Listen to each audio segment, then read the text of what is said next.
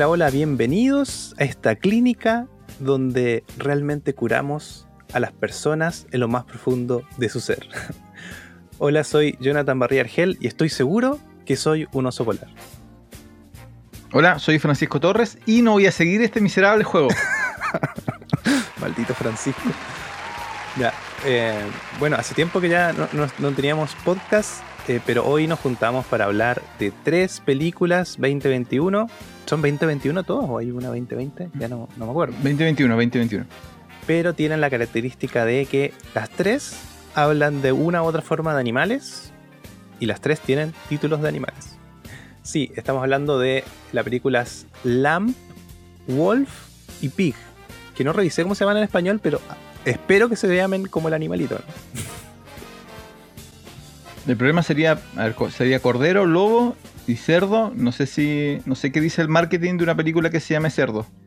Parece que hay una que se llama cerdo, ¿no? Cerdito, lechoncito. Oye, pero espera, espera. Entonces antes de eso, porque tú llegas y avanzas, por eso dijiste que eras un oso polar. Tienes que explicar por qué, vos. Ah, no sé, porque están en peligro de extinción. Ah. no, no sé, no sé. Porque un oso. No más. Pero hasta ahí llegó tu profundidad de análisis. Sí. No, pues don Jonathan tiene que hacerla completa, tiene que hacerla completa. A ver, ¿cómo es un oso polar? Es blanco, Le gusta el frío. peligro- pero es peligroso. ¿Qué más? el frío come pescado y yo no como pescado. Maldición, no debería ser un oso polar. ¿No comes pescado? Bueno, es peligroso, pero pasa desapercibido. Intenta pasar desapercibido. Es como bajo perfil el oso polar, ¿no? No hace Sí. mucho show. Ah, por ahí puede ser, por ahí puede ser. No, yo, mira, para seguirte el juego, pero que mi, mi- mi salida tiene como por otro lado, po, tiene que ver con mi signo zodiacal. Que los nacidos en abril soy Tauro. Entonces Ah, me sí, voy pues por-. Se me va como me voy como por ese lado y además después cuando era niño como vi los caballeros zodiaco igual había un caballero zodiaco Tauro entonces era encima era, era uno de los que no moría entonces era como bien excelente así que si tuvi- tuviera que ser un animal iría por ahí yo creo Ah, muy bien, don Francisco. Lo vamos a editar, lo vamos a colocar. perfecto con toda la explicación Sí, vamos a estar hablando de estas películas que no son películas mm, masivas, digamos. Eh, pero antes, don Francisco, ¿cómo han estado esta semana sin podcast? Cuéntenos. bien bien pero hemos estado haciendo el, en vivo de, función especial a través de Miralob de Sala Estrella nos sumamos últimamente a través de la página de Sala Estrella Así que hemos conversado harto de cine, pero de cine como contemporáneo, como de sala de cine, ¿no? De las cosas que han llegado al, al consciente colectivo. Y claro que como hace dos semanas conversamos de qué podíamos, cómo podíamos cerrar la temporada. ¿Esta es la segunda o tercera temporada del, del podcast? El ¿Se acuerdan? año. no? Ya el segundo año. La segunda eh, generación de, de podcast de función especial. Y justo salieron estas tres películas temáticas, que además son bastante interesantes. Son como de tu tipo de película. Mm. eh, y salieron este año, entonces cumplían como todas estas características de ser eh, películas que de repente uno no puede hablar con cualquier persona. Así que la teníamos, la teníamos guardadita. Pic la vi hace rato yo, tú no, no me habías creído cuando te dije, oye, si es buena. Todo por, por su protagonista. Y eso sí que bien. Viene el último, el último periodo. Acaba de pasar, bueno, no sé cuándo saldrá esto. Estamos entre medio de las fiestas. Acabamos de sobrevivir Navidad. Ahora tenemos que sobrevivir Año Nuevo. Eh, así que todo bien. ¿Tú por tu lado? Sí, bien, harto, harto trabajo en realidad. Harta. eh, estamos con la ampliación de la casa aún. Sigue comprando cosillas, ordenando y trabajando mucho. Y viendo películas. He tenido más tiempo para ver películas. Eso, eso es algo bueno. Eh, a, pesar del trabajo y todo lo otro. Eh, pero bien, bien. Viene el hijito pascuero también, que me trajo un punco gigante. Y ¿De qué? ¿De qué? Tienes que decir de qué, po. No sirve nada decir el Funko de Mandalorian. Mandalorian, sí.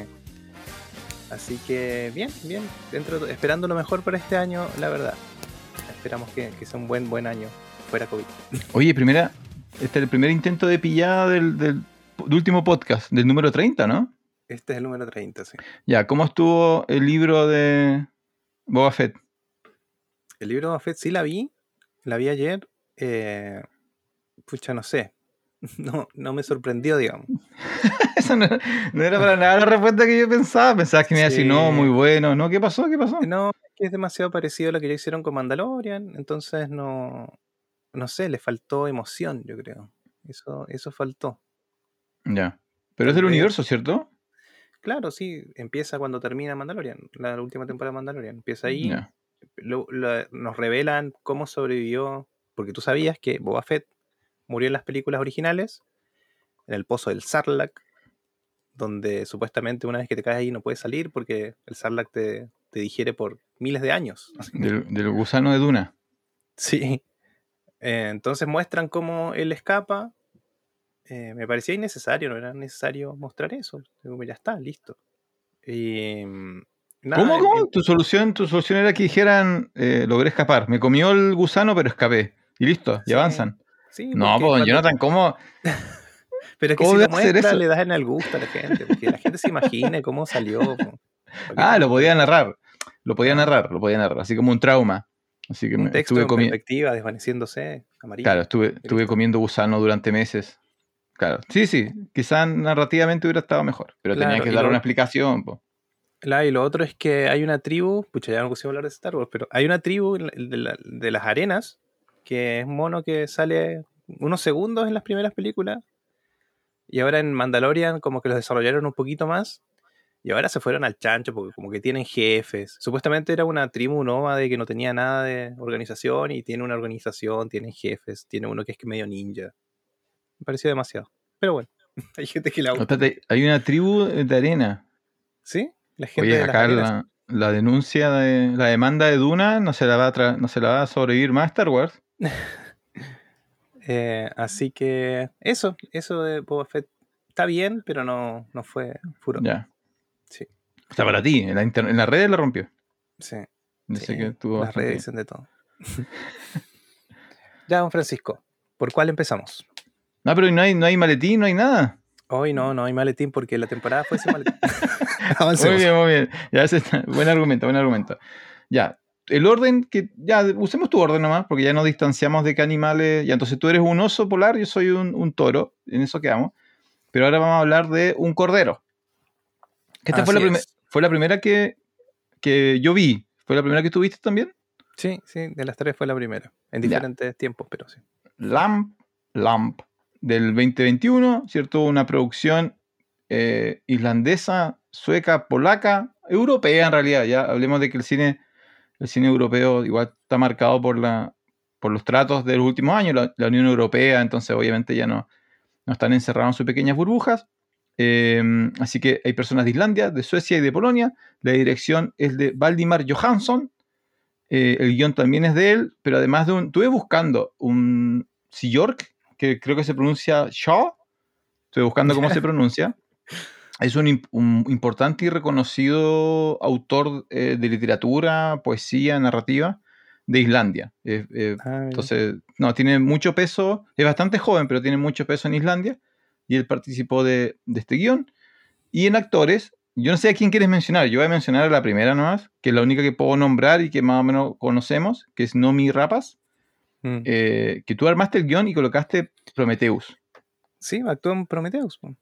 Sí, también es mundialmente reconocida como Lisbeth de la saga de la chica del tatuaje de dragón. Ah, sí, posible. Pero la, pero la versión europea, la versión europea. eh, la versión original. Y además trabajó en algunas de las películas Sherlock Holmes de Guy Ritchie también. Mm, sí. Sí, Sí, y no, a mí me quedó por Prometheus. Y, y quería mencionar que, porque igual fui- fuimos a ver eh, nuestro amigo director Valdimar, eh, y es, eh, al parecer, su primer largometraje. Tiene unos cortos antes, pero su mayor carrera es como asistente de eléctrico, asistente de iluminación, como siempre metido ahí. Estuvo en Game of Thrones, pero siempre como tras bambalinas, como parte del staff. Así que interesante que ahora salga una película de este de esta narrativa. Pero eso es común en las tres, en las tres películas que vamos a hablar. eh, es común. Son directores o jóvenes o que estas son sus primeras largometrajes eh, que salieron de sus países, por decirlo de algún, de algún modo. Y eh, se percibe, ¿no? Para bien y para mal, son películas que tienen decisiones que uno no observa en películas más dirigidas por directores más trabajados, ¿no? Hay ciertos riesgos, hay ciertas apuestas, y yo creo que eso también fue lo que no- nos llamó la atención. Sí, sí, es verdad. Eh, bueno, vamos a hablar. Primero vamos a hacer, volver a esa tradición donde cada uno en una frase dice de qué es la película. Después hablarte de spoiler y hablamos, ¿o no? Por cada una. Dale. Ya, don Francisco, ¿de qué va, de qué, de qué se trata LAMP? LAMP es eh, de una familia de granjeros en lo más profundo de las praderas de Islandia que eh, transforman una ovejita en su hijo. Claro, la adopta. Sí, yo diría que es una película que habla de, de cómo los seres humanos eh, nos tomamos como propia la naturaleza cuando la naturaleza en realidad es solo naturaleza. Gracias. Muy bien, muy bien, muy bien. Sí, así que LAM del 21, como hizo en Francisco, una pareja. Esta película, ¿cuándo lo hablamos? Yo creo que ya lo dije esto. Que perfectamente podría ser grabada aquí en la región de Magallanes, esta película. Sí. Sí, todo me Sí. recuerda a Magallanes. Todos recuerdan Magallanes, correcto, correcto, correcto. Sí, el, pa- el paisaje, y de nuevo, el paisaje es un, es un personaje, eh, es una zona, para los que vivimos en Magallanes, es, un, es un- una zona aislada, lo que nos muestra LAM, donde hay muy poco contacto con el exterior, es difícil llegar donde vive esta familia, esta pareja de, de granjeros que son relativamente jóvenes. Eh, por tanto, me parece que toda, en toda la película hay tres personajes, creo. Eh, Claro. Lo cual es totalmente creíble porque, de nuevo, no, nadie llega accidentalmente a una estancia perdida en, en los cerros de donde sea. Magallánicos podía haber sido perfectamente, o en este caso de- de- del norte de Islandia. Eh, entonces el paisaje muy, muy, muy reconocido, todo muy verde, puro pasto, perfecto para las, las, las ovejitas. Eh, a mí, yo recuerdo, y de nuevo, el, otra cosa que tienen en común las tres películas es que si ven los trailers, los trailers son un poquito tramposos. Eh, Y el Mm. de la AM te daba esta sensación de ser una película así como casi un thriller, eh, con esa música así como tutum, tutum, que tú pensabas que iba a suceder grandes cosas y en realidad Lamb no es tan así. Wolf, vamos a hablar en unos minutos más de Wolf, tampoco es tan así. Y Pig tampoco es tan así. Eh, en el fondo son tres películas y esto para mí lo tienen en común. Hablan de, aspectos bastante profundos de, la naturaleza humana, ¿no? Claro. Claro, y Lamp, sobre todo, em, tiene algo que es como eh, orgánica. Es como. Aparecen muchas tomas de ovejas. y, no son, no, no son animalitos amaestrados. O sea, ellos tienen que haber estado grabando horas y horas las ovejas hasta que tengan una toma que les sirva. Hay muchas tomas, muchos momentos claves donde, no sé, las ovejas miran todas para el mismo lado. O, del rostro eh, tú supones algo, una sensación, un, sentimiento, no sé, es como, como por esa parte. Y lo segundo que... em, ah, no, pero sería spoiler. No, pero la abeja, eso lo comentaste en un en vivo. Yo te comentaba que igual te entiendo, pero igual son ovejas nomás. No es como ah, eh, no están trabajando con leones. No, no- no es, no es- no es un tigre el que tienes que hacer mirar para un lado. Las ovejitas son bastante. No son tan sorpresivas. eh, son más o menos fáciles de, de manejar. Eh, sí es interesante, eh, como dices tú, cómo escondieron. cómo las ovejas no responden a lo que es una producción de cine. O sea, Mm. seguramente había mucha gente filmando, luces, micrófonos, y las ovejas como que están bastante calmadas. Seguramente estuvieron un tiempo ahí conviviendo con las ovejitas y las ovejitas se acostumbraron a, a, a ellos. nomás. No, no creo que... ¿Sabes por qué te comento esto? Porque a- hace poco vi un, un video, un video documental de una película que, sabes que no recuerdo cómo se llama, pero es una película de una familia que cría leones y usaron leones, leones de verdad, y usaron... Ah, roar. Roar, que son como treinta y tantos leones. Y realmente Sí. la película, el documental de cómo se hizo la película es mucho más interesante que la película, porque no es lo mismo una ovejita que un león cuando el director dice, ya ovejita, mira para acá, a decir, ya león, mira para acá e intenta no comerte a nadie que está alrededor tuyo. Claro, Entonces- ahí lo que hicieron, para que la gente sepa, Roar es una película que, que es una película, que lo que dijeron es, tengo una buena idea, pongamos leones con gente y veamos qué pasa. Claro, eso, es, eso fue el trato. Y resulta que los leones, claro, se tiraban encima de la gente, se notaba el miedo de los actores que era miedo real, y bueno, y más que uno recibió un mordisco. Claro, no, y era muchas veces porque el león estaba jugando, porque era, ni siquiera eran violentos, sino que era cómo juega un león. Un león juega arañando, mordiendo, ¿cierto? Como igual que un gato, ¿no? Que agarra del cuello atrás y, Y el león hacía eso y no se daba cuenta que estaba, el tipo de abajo se estaba desangrando. Bueno, pero este no era el caso de, de, esta, de estas ovejitas. Eh, a ver, un resumen de la película, para ir avanzando, es, eh, conocemos a esta pareja de granjeros, al principio está todo bien, ya obviamente tiene una vida súper súper calmada, súper bajo perfil. Eh, la mujer rescata una, una ovejita. yo no recuerdo porque le había hace tiempo, no recuerdo si si la oveja tenía alguna característica en particular que la hizo elegir. Yo sé que hay una escena al comienzo donde están las ovejas mm. guardadas en un, en un, en un granjero, o sea, en una... ¿Cómo se llama? En un establo, no sé. En un establo. Y hay una presencia que ingresa, nosotros, nosotros, no sabemos qué cosa es, pero hay una presencia que ingresa al establo y algo le hace a la oveja. Y esa es como la, la primera sensación de que hay algo raro, pero luego esa sensación desaparece. Entonces esta, esta, pareja encuentra a la oveja, la mamá se encariña con la oveja, y simplemente la adopta y después descubrimos, eh, después de bastantes minutos, que la oveja tiene características antropomórficas. Eh, es como una oveja niño eh, que no sabe hablar, pero sí se viste y funciona como un niño y se, como, se, se siente a tomar desayuno, etcétera, etcétera, etcétera. Sí, bueno, spoiler alert, pero bueno, en los, en los pósteres igual sale un poco. Alerta. Este podcast contiene spoilers. ¿De qué? Del aspecto antropomórfico de la. Ah, sí, hay algo. Lo que pasa es que el, póster nos da a entender si qué tan real es esa, interpretación. Em, entre medio descubrimos, aparece el hermano del, hombre del matrimonio. Eh, y al parecer ahí hubo. hay varios minutos donde nos metemos como a, la historia pasada de la pareja, donde al parecer el, cuñado tuvo algo con la mujer. Claro.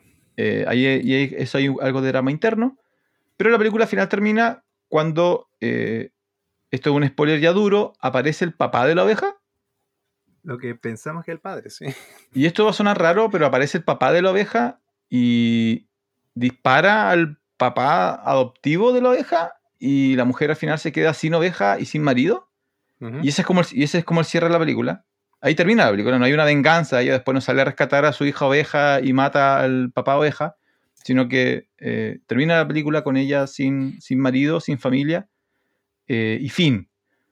Eh, y, eso es algo que también las tres películas tienen en común, que los cierres son, pueden ser considerados entre anticlimáticos, son poco tradicionales, no, cierran como uno cree que va a cerrar la película. O sea, los cierres son terribles, o sea, te, impactan en lo más profundo de tu ser si viste bien la película. Pero mira, de Lamp, lo primero que hay que decir es que eh, nos muestran que algo pasa entre ellos dos. Están los dos solos en la granja, en la estancia. Casi no se hablan los primeros 10, 15 minutos de la película y no sé si hay alguna palabra. No recuerdo. Hasta que se sientan en la mesa, cruzan un par de palabras y sería. Y están en la época donde hay nacimientos de ovejitas también. Entonces te muestran que son todos nacimientos reales, no hay ninguna pantalla verde aquí. Eh, y ellos sacando las ovejitas porque hay que ayudar en la labor de parto. Eh, y dentro de eso pasa que una de las ovejas, algo pasa, al parecer, no sé, por los rostros de ellos algo está todo mal. y al segundo día eh, ves que el padre, o sea, el, hombre de, la casa, va, va a buscar una cuna.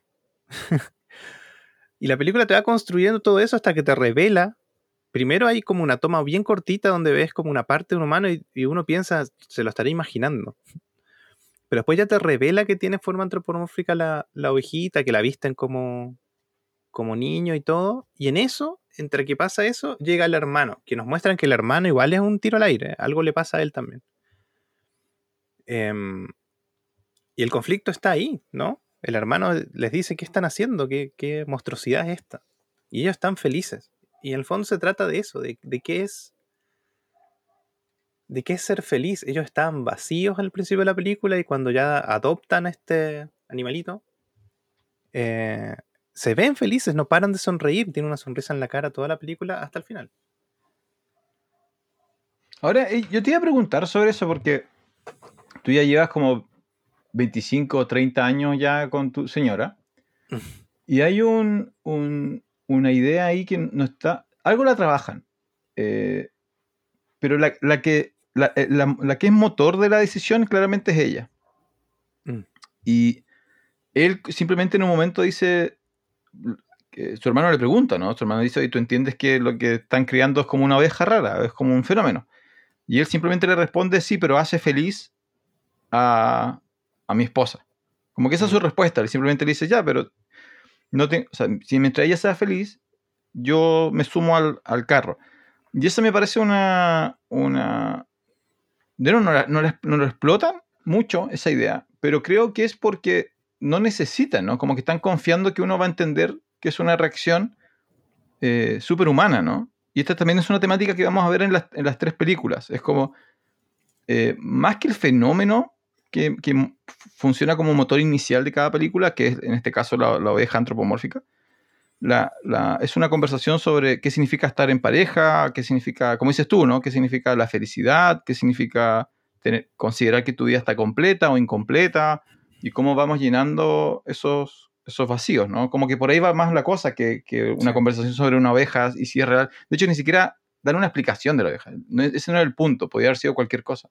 Es más sobre qué pasa cuando conformas una vida con otra persona y, y qué significa ese, esa conversación.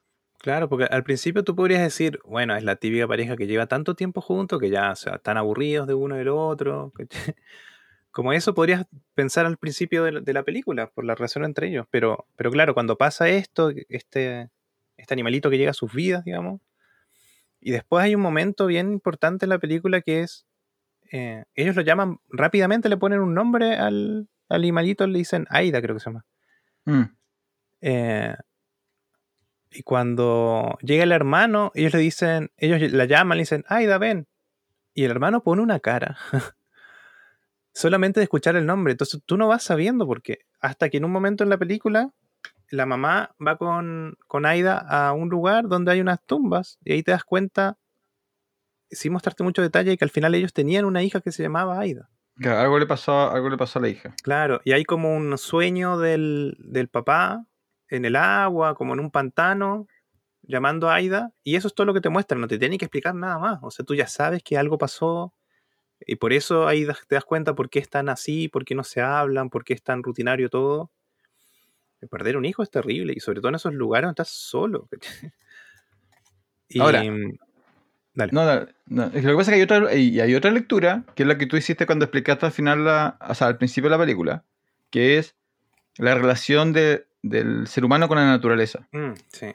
Y esta eterna discusión de en qué grado somos parte nosotros del, del proceso natural y en qué grado nosotros nos, nos, nos alejamos de él y, y, nos apropiamos de ciertos procesos que no necesariamente, quizás, podríamos discutir, nos corresponde apropiarnos, porque eh, una de las temáticas de la película es que cuando ellos están muy contentos con su hija oveja, eh, cada cierto tiempo aparece la mamá de, de la oveja. La mamá oveja. La mamá oveja, que es una oveja natural, normal, totalmente normal, pero que en distintos momentos se acerca a la casa y llora frente a la casa, como exigiendo que le devuelvan a su hija. Y la reacción de la mamá, de la protagonista, es primero ignorarla, simplemente después la trata, intenta tratarla como que era una oveja loca. Eh, y creo que al final, no sé si la le dispara o no. Sí, mata a la dispara, mamá. La mata, sí. La lleva a un lugar y la mata. Eh, que es algo que hace muy bien la película, en el fondo también. Es, es como, tú dices, ya, una oveja ¿Cómo se dice cuando las ovejas balan, balan o no? ¿Eso sí, balan. Sí. Balando a la ventana de, de, de, esta señora. ¿Y cómo hacen para que te cause algo? Porque es una oveja nomás, ¿cachai? Pero te van construyendo la historia de una forma en la que sientes que es un personaje humano, ¿cachai? Como clamando por su hija, ¿cachai?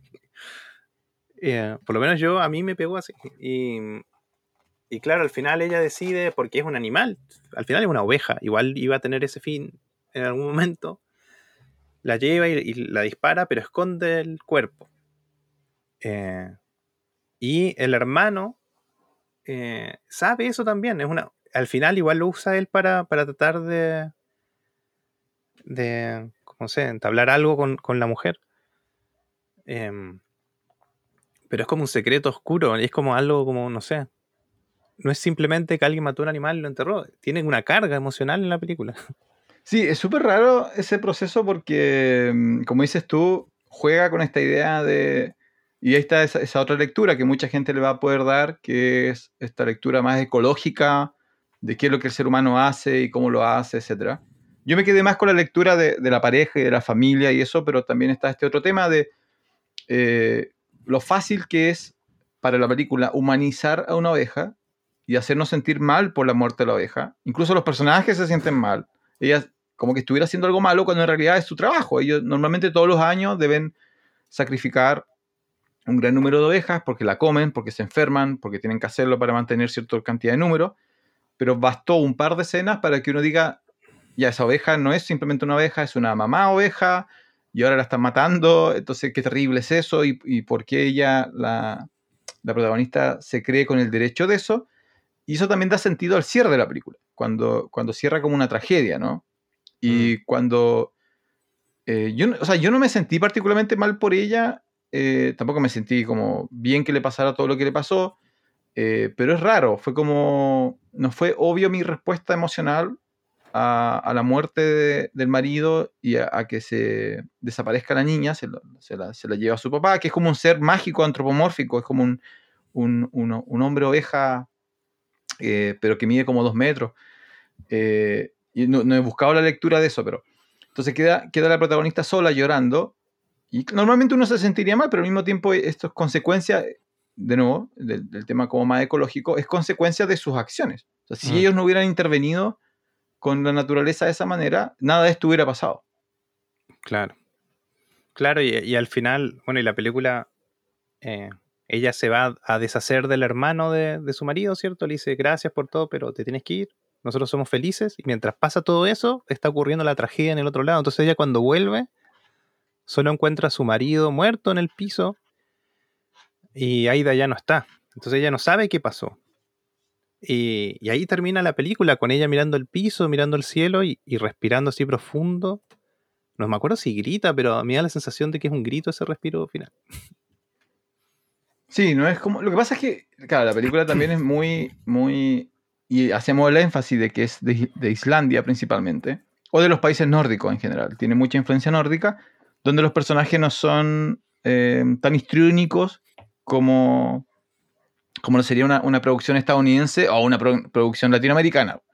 ¿no? Hay, hay, hay, mucha mirada, hay mucha palabra de referencia como que esconde subterfugios y elementos implícitos. Eh, hay que como que hacer muchas lecturas, ¿no? Entonces, claro, es muy natural que ella, en vez de, de caer como en una sobreactuación dramática de, oh, por, que grita así como, oh, por Dios, oh, por Dios, sino que todo lo demuestra a través de su cara y, como dices tú, a través de, de su respiración. De hecho, de no, la película está, en términos de actuación, la actuación está súper bien, en términos de, de, que la película se sostiene a partir de dos personajes principalmente y eh, una oveja niño. Entonces, es como lograron sacar 90 minutos a partir de eso y y súper, súper bien. Sí, sí, la verdad que, eh, bueno, y, y, antes de cerrar, lo que decías tú, ¿no? Las actuaciones, pero es una película que tiene harto silencio y los silencios cuentan demasiado, ¿cachai? Cuentan harto. Eh, así que eso, no sé, yo invitaría a la gente que, que le dé una oportunidad, la vea. no, no, sé, no sé, la verdad no. O sea, si, si, eres, una, si eres alguien que, que las tres películas que vamos a hablar, y los últimos, el último podcast fue el de. Mm, ¿Cuál fue el último que hicimos antes de este? Eh, igual, tripo, Titán, Sensor y Possessor. Claro, eh, claro Titán, Titán eh, Possessor y, y, Sensor eran películas que tenían. eran visualmente un mayor espectáculo. Sí, eh, tenía harto impacto. Sí. Eran raras, eran raras, eran singulares, era para gente que, que aman y le gusta y disfrutan encontrar cosas distintas en el cine, pero psicópata visualmente. Psicópata. Las escenas, los colores, los sonidos eran eh, muy fuertes, muy coloridas, muy llamativas, esos juegos.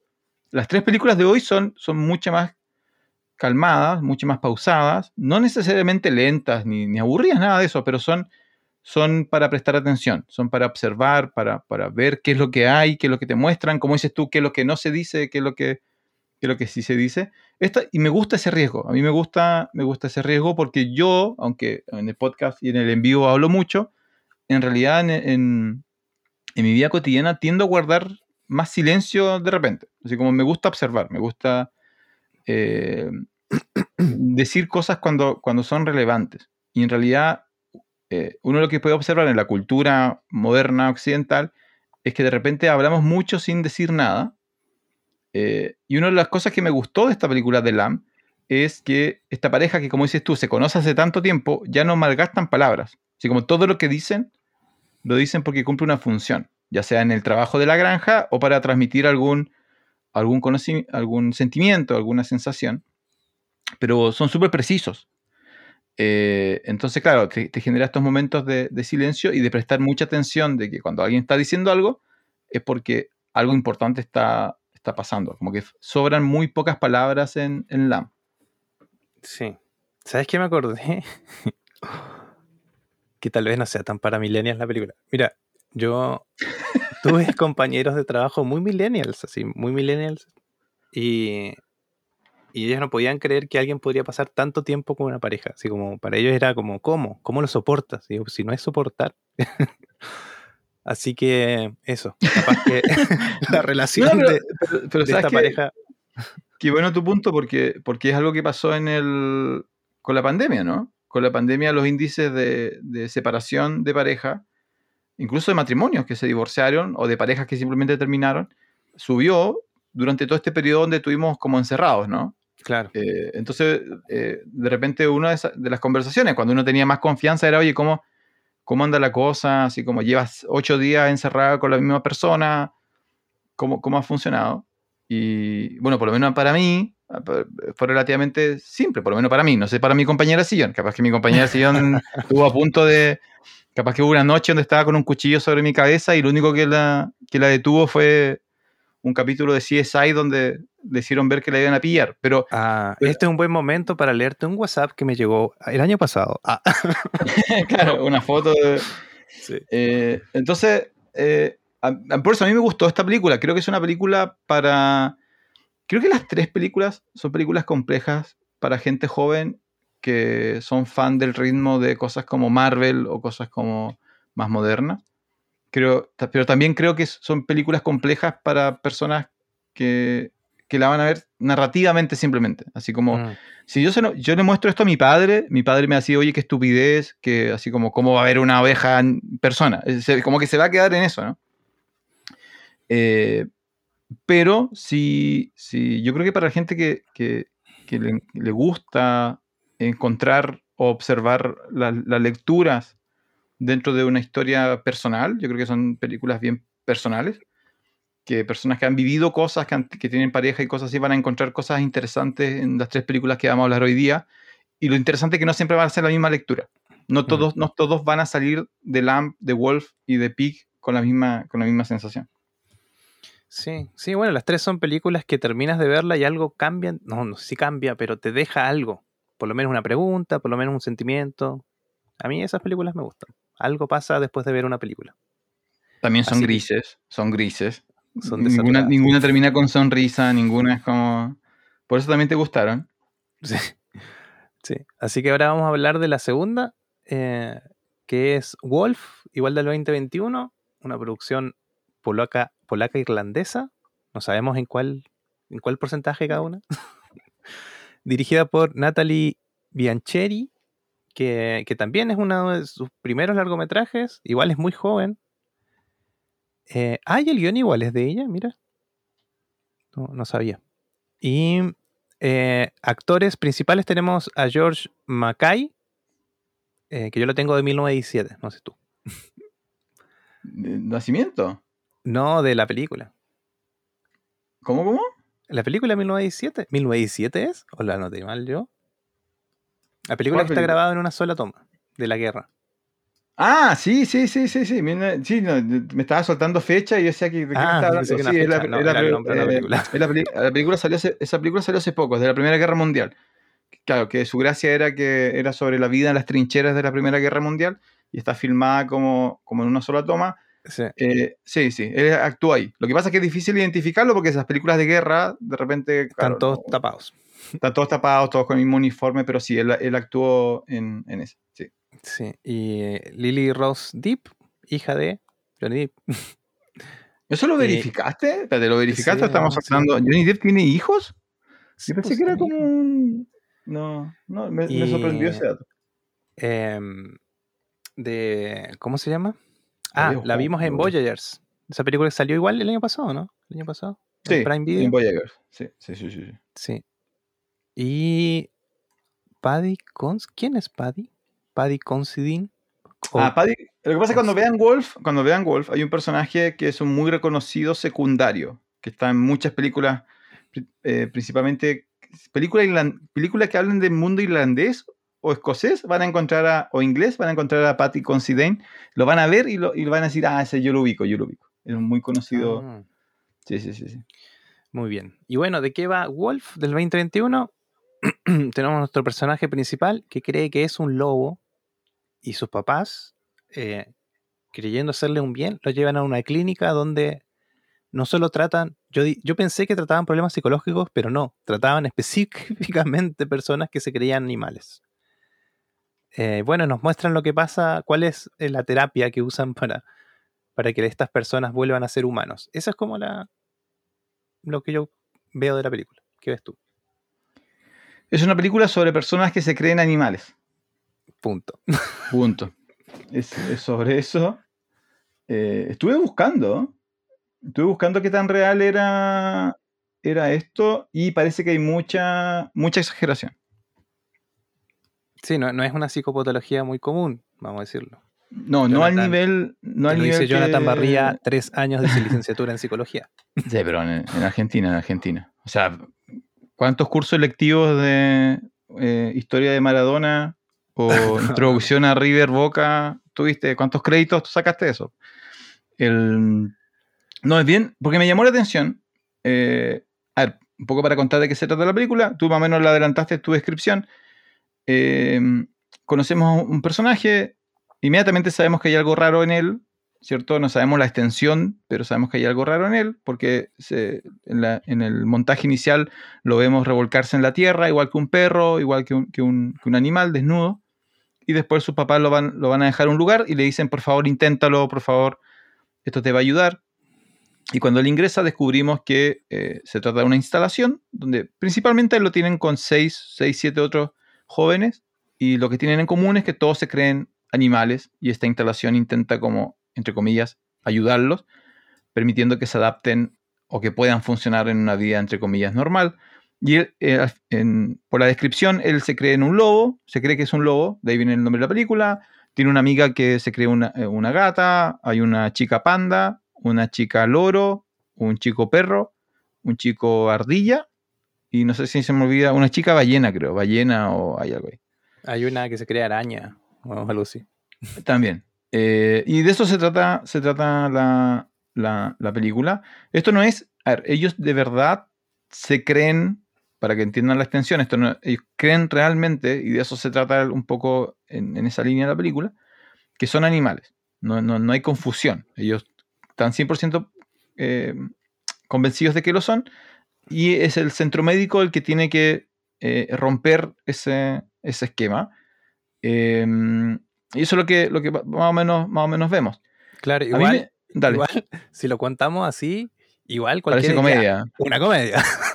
Es como, sí, sí, es como Bill Sí. Murray va a salir un rato. Es como. Em, y la verdad, y la verdad, hay, hay cierto punto hasta don- donde lo pudo haber sido.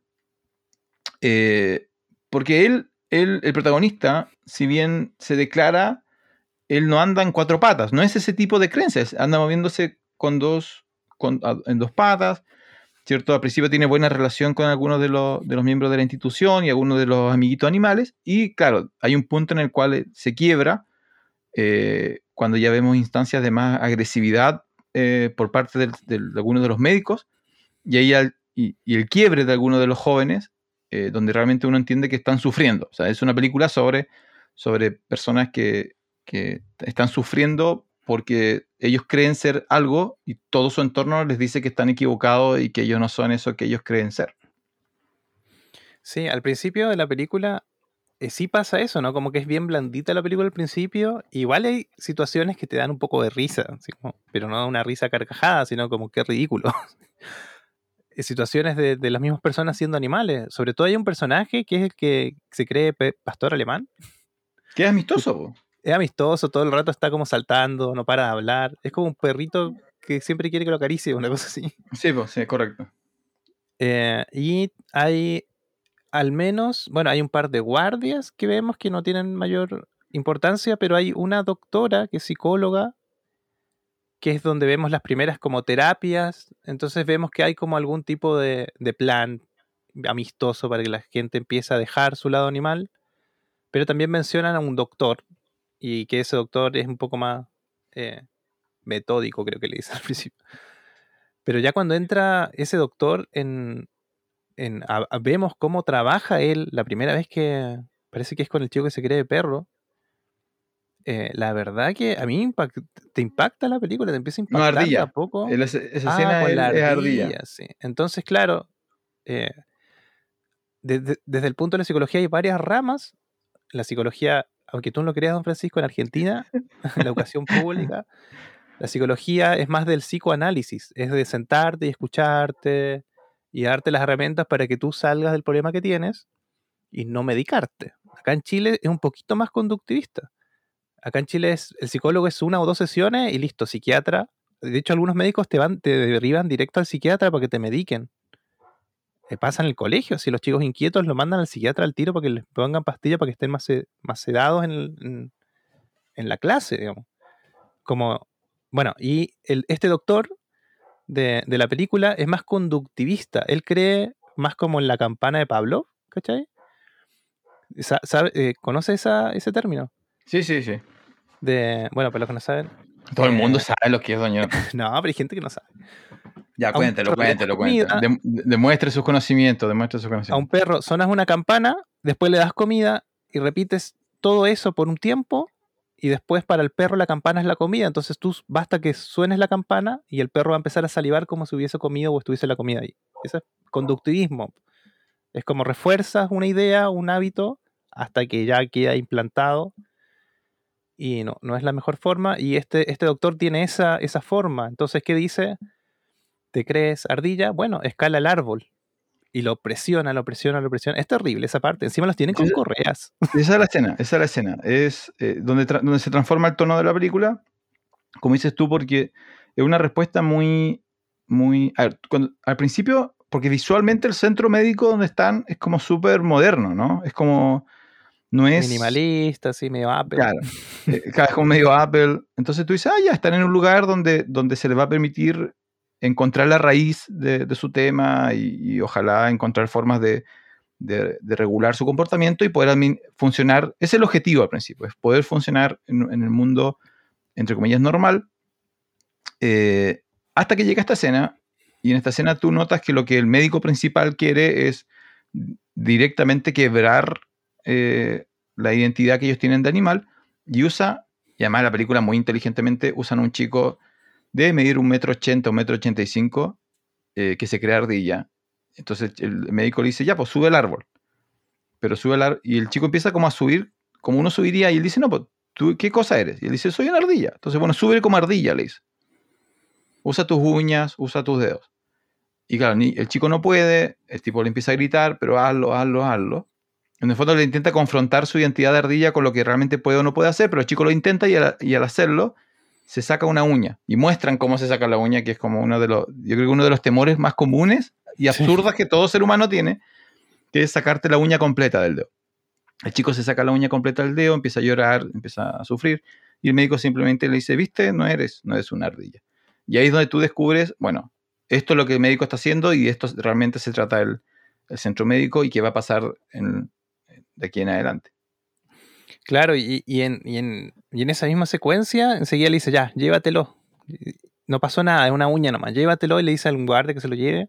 Y se queda con el chico que se cree lobo y le pregunta enseguida, ¿eres un lobo? Y le dice, no. Inteligentemente le dice, no. Y el tipo lo empieza a presionar, lo presiona hasta el límite. Y en la actuación del, del chico vemos que está súper incómodo. Pero hasta ese momento todavía no lo habíamos visto como lobo a él.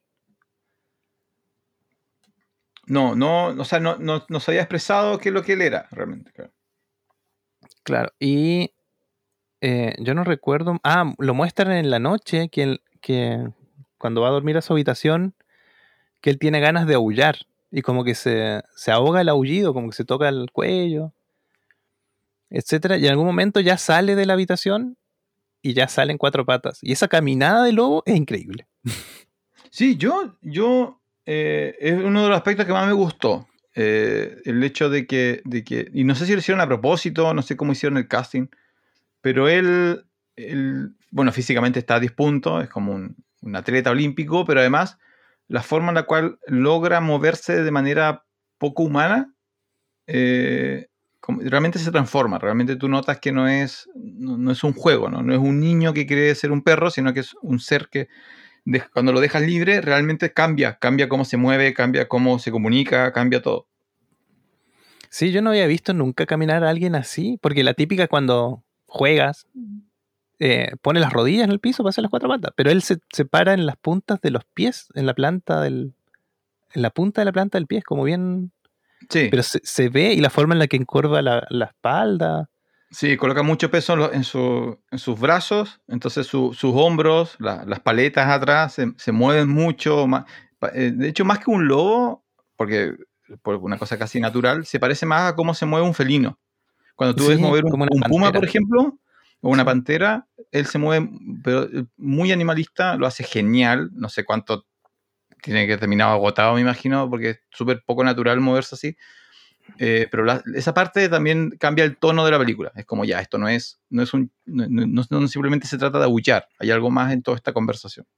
Claro, y ahí, eh, bueno, en una de esas escapadas se, encuentra con alguien que ya había visto eh, y que la, chica, y ella se cree que es una gato montés. un gato montés. Y nada, se atraen mutuamente. Igual sería un poco eh, interracial, ¿no? Interespecie. Sí, un interespecie, gato y un lobo. Ahora, el, el- A ver, la película. A mí me gusta mucho la premisa, me gustó mucho la premisa. Yo creo que luego en un punto se, se colocan contra la pared y no, no, hay un momento en que ya no pueden salir. Eh, y yo creo que es un riesgo que valía la pena correr en términos de guion y, y dirección. Porque en realidad, a ver, la película es sobre identidad, ¿no? Eh, Claro. Es sobre qué pasa cuando tú crees ser alguien y todo tu entorno te dice no, que no lo eres. ¿ya? Entonces es muy, muy contemporánea respecto a los últimos 10, 20 años sobre todo lo que tiene que ver con... Sí. con A mí me con parece más terrible. Me parece que no, que tú quieres ser alguien y el que el resto diga que no lo eres, sino te dicen que no lo seas. ¿Cachai? Que es peor. Claro, a eso voy, a eso voy. Ese, eh, yo creo que es el juego donde... Porque claro, las primeras interpretaciones pueden ser... Claro, tiene que ver con todo esto de las minorías sexuales, de lo- eh, las personas transgénero o minorías de género, etc. El problema que esta película hace, que de nuevo, que se encierra a sí misma, es que te demuestran, la película te demuestra que estos chicos no pueden funcionar, no podrían funcionar en el mundo real. Entonces, en algún grado, la familia de estos chicos y el centro médico tiene razón. O sea, chi- particularmente el chico que se cree perro, en un momento como que sale con su mamá, la va a buscar, está súper alegre porque por fin va a tomar como un pequeño break de estar encerrado en este internado médico, va a tener un fin de semana con su mamá y su mamá lo tiene que devolver, porque algo pasó mientras ellos andaban paseando, que el chico se transformó mentalmente en perro de nuevo, o no pudo controlar sus instintos de perro y la mamá tuvo que devolverlo, perdón, tuvo que devolverlo al, al centro médico y ahí tú descubres que el problema de estos chicos es real. Lo que está haciendo el centro médico, la forma de corregirlo, también está mal. Entonces, en el fondo, Sí. quedas como, tú como, como espectador quedas atrapado en, ya, pero ¿cómo van, a, ¿cómo van a solucionar esto? ¿Cómo le van a dar una salida? ¿Cómo le van a dar un final, un final feliz? Y la- el tema es que no hay un final feliz. No, por lo menos para, para lo- los personajes que creó esta, esta película, no hay un final feliz porque la gran decisión al final que tiene que tomar él eh, y que lo toma con esta chica, con el cual, la chica gato, con la cual toma, genera un lazo emocional de pareja, es, te quedas atrapado en el centro médico para siempre, pero estás relativamente seguro o, y mintiéndote sobre quién tú eres, o Mm. te atreves a salir al mundo siendo como tú eres, con seguramente, en el caso de él, porque realmente se creó un lobo, la consecuencia de que no va a sobrevivir, no va a poder sobrevivir. O sea, mueres libre o, y siendo quien tú eres, o vives mucho encerrado en una identidad que no es la tuya. Y claro, no es un final feliz, po. Y, y- y- y así termina la película, igual te deja así como, ya, pero y no, pues, que, ¿por no? ¿Por qué no atreverse? O sea, ¿por qué no quisieron dar un final feliz? Y creo que es a propósito igual, creo que es a propósito de no dejarte pensando en ese mensaje. Sí, es que yo, a diferencia de ti, yo creo que sí hay un final feliz aquí. Porque el principio de la película, en el fondo, es el final. El principio de la película es lo que hace él cuando se escapa. Que está en contacto con la naturaleza, se tira para rascarse la espalda, mira los árboles, no sé, huele las hojas. Todo eso que te mostraron al principio en realidad es la continuación de lo que pasa al final, cuando él se escapa. Entonces, para mí sí es un final feliz para él, es porque en el fondo va a ser quien quiere ser nomás. ¿cachai? Pero la película tiene varios detallitos que a mí me llamaron la atención. Por ejemplo, parte de la terapia es pasarle una tablet a las personas. Y en un momento uno de los chicos dice, sí, porque si estás en contacto con, con la tecnología, eres más humano. y eso es tremendo palo. tremendo palo para los hábitos que tenemos ahora. Así como, eh, había veces, yo igual, bueno, yo por trabajo tengo que estar mucho, mucho con, con, con, el computador y, no sé, el celular de repente. Pero hay veces que tengo que dejar tirado el celular nomás, no, no, no, ni siquiera lo pongo en silencio. De hecho, yo casi siempre ando con el celular en silencio. Eh, pero porque me, me, da cosa estar todo el rato con tanta tecnología también. Me parece antinatural, todo lo contrario. Sí, yo creo que ahí, ahí la película es como, no sé si se pasa un poco de, intenta pasarse un poco de inteligente, o sea, hay algunas elecciones raras y creo que las, las lógicas del centro médico la pudieron haber hecho un poco, un poco mejor, mm. en algunos sentidos, como que en algún momento es muy obvio que lo que están haciendo no funciona, como que los intentan presentar como que realmente es un centro ineficiente, inefectivo, eh, atrasado, ¿no? sí, eh, hay un paralelo con la medicina de... Eh, por, eso lo que tú decías de la identidad de género. Antes, allá por 1900 y algo, si tú tenías como actividades como homosexuales o ni hablar de lesbianas, estabas enferma. Te, te tildaban en algunas épocas de bruja y después de enfermedad y la, cura final siempre era la lobotomía. Sí, claro. hacían terapia de shock y si no funcionaba y no seguía siendo hetero, lobotomía. Y ahí sí te, te arreglaban. Sí, ese, por eso hay, un juego con eso que, que, que, no, lo hacen en algún momento bien, pero después creo que se vuelve casi una, una caricatura, particularmente con la doctora. La, la mm. doctora que tiene como la, las metodologías más como amistosas. Eh, realmente no hay ninguna, ningún momento en donde tú crees que sus acciones están funcionando. Y creo que ahí hay, un, hay, algo que se pudo haber hecho un poco, un poco mejor. La idea que más me gustó, como para trabajarla en otras instancias, es que, em, como dices tú, ¿no? Que es teóricamente el centro médico, quizá no necesariamente el centro médico, sí la familia. La, familia lo que quiere es el bien del sujeto. Entonces, en, los primeros minutos no hay mala intención por parte de nadie. Yo creo que eso es algo que se pudo haber mantenido más tiempo, que es eh, ellos, el centro médico y la familia cree que le está haciendo bien al sujeto. Mm.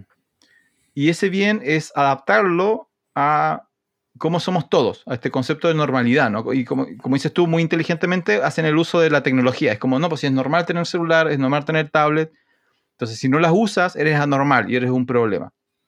Entonces, ese juego que hacen eh, me gustó mucho, me gustó mucho y me gustaría verlo en una historia donde, donde el, caso del, del protagonista no sea tan extremo, porque de nuevo, yo creo que te demuestran que lo que va a pasar es que una vez que el chico se escape, si hay una continuación, el chico muere. Así como el primer lobo de verdad que se encuentre lo va a matar y se acabó la película y fin.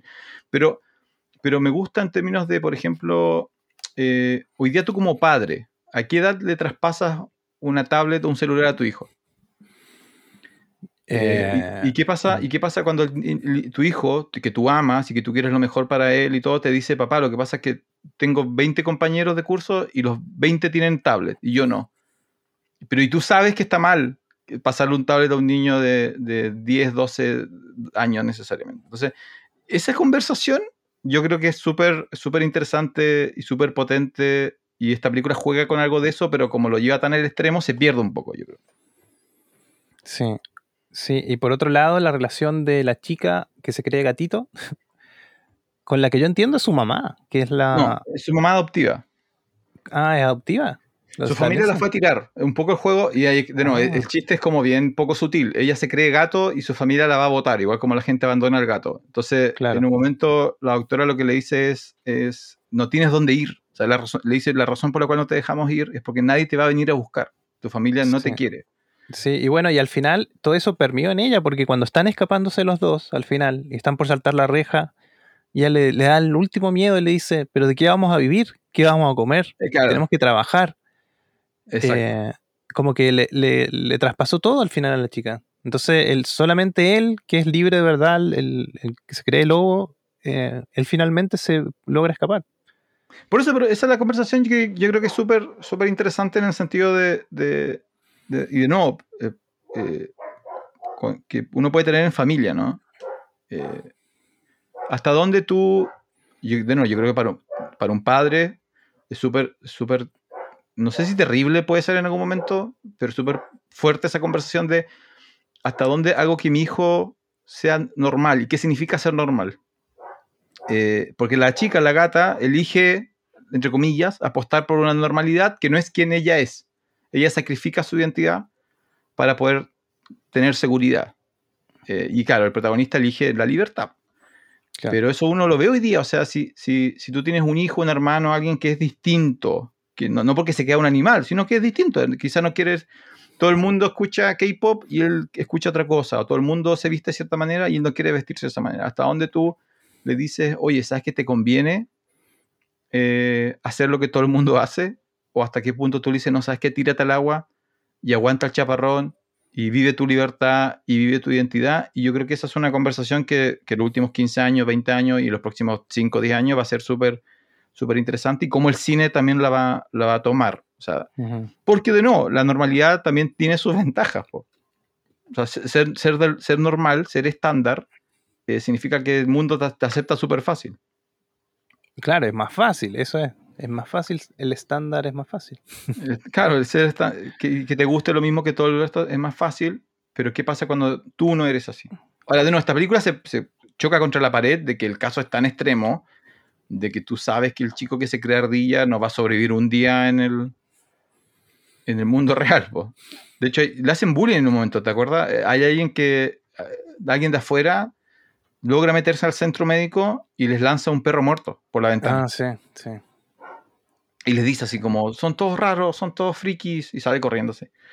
Y, y ese es el mundo real, pues. Así es como el mundo real va a tratar a estos, a estos sujetos.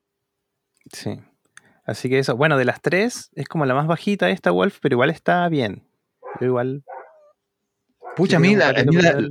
La premisa, la premisa me gustó mucho. Así como los primeros 45 minutos me, me- me gustó mucho. Tiene buenos actores, está bien trabajada. El cierre nomás que yo creo que no podían...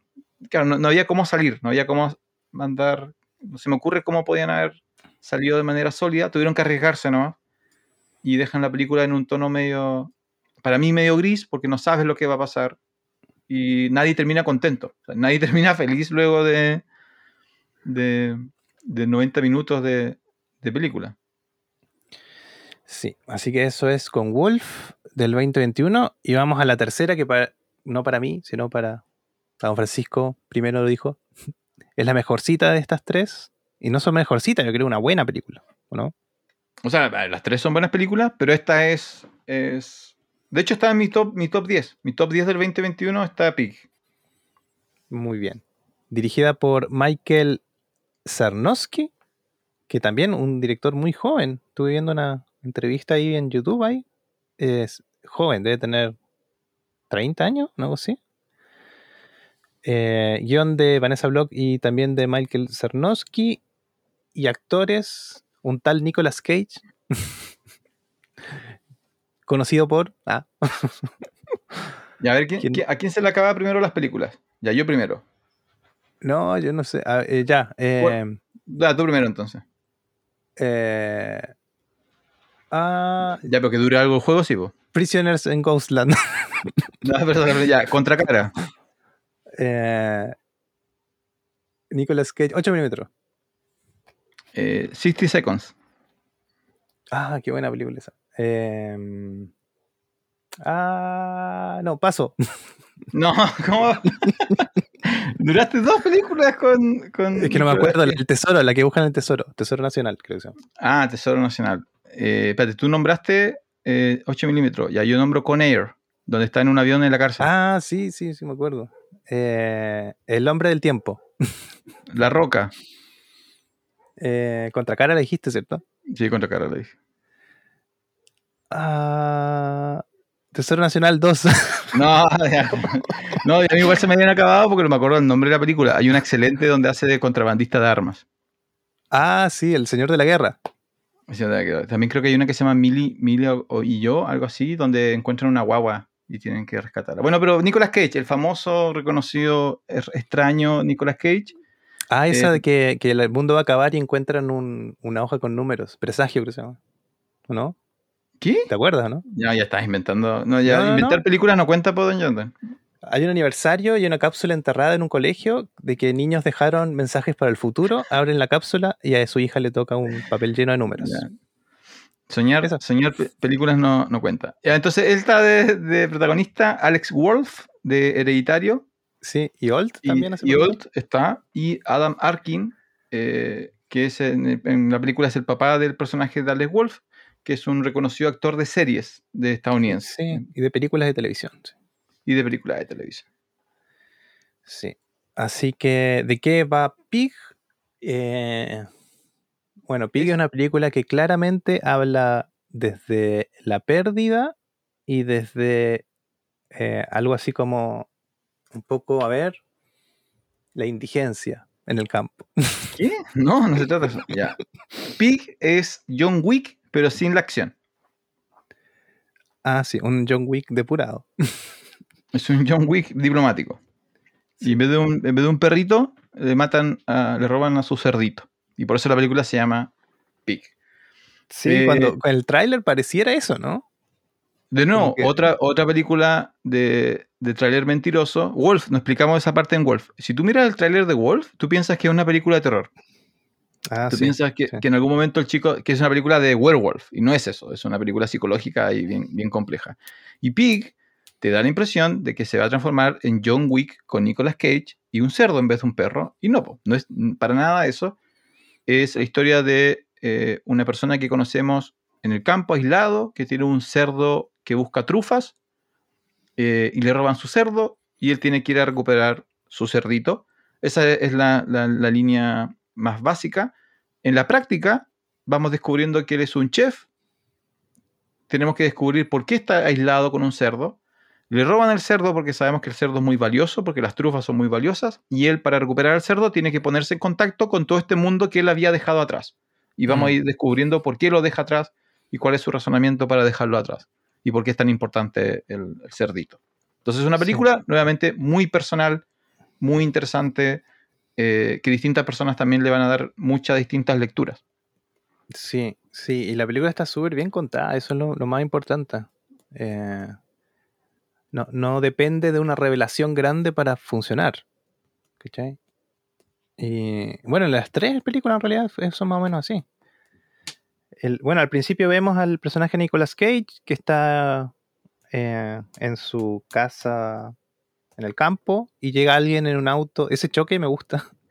Llega alguien insoportable en un auto amarillo, un camaro amarillo, y viene por algo. Y, y bueno, en el fondo sabemos que él le da trufas y viene cada tanto a verlo. Él ni siquiera le habla a Nicolas Cage al, al tipo. Eh, y bueno, y el, y el otro día aparece, ¿no? Aparece alguien, se llevan a su cerdito. Y Eh, ahí tú crees que él va a ir a agarrar un, un- un ma- un mazo y va a romper su piso y del piso va a sacar una caja con escopetas y pistolas.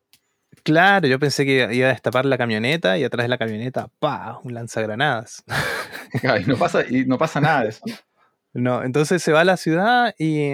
¿Cómo es? Se le echa a perder la camioneta, parece, y tiene que. Ah, no, llega. Sí, se le echa a perder la camioneta y tiene que llegar caminando al pueblo y busca a alguien. Y, y por eso a mí me gusta la película. Ella va a un restaurante o algo así a buscar a alguien. Y la persona le dice, no, ella murió hace como 10 años. Entonces ya sabes ahí que el tipo está hace mucho tiempo fuera, así.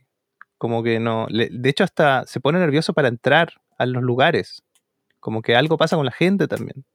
Sí, hay algo raro en él, ¿no? Eh, Ahora, esta escena, yo, nuevo, yo creo que, y lo conversamos, el hecho de que sean directores jóvenes o relativamente jóvenes en términos de la industria, les permite jugar con cosas que, que otros no lo hubieran hecho.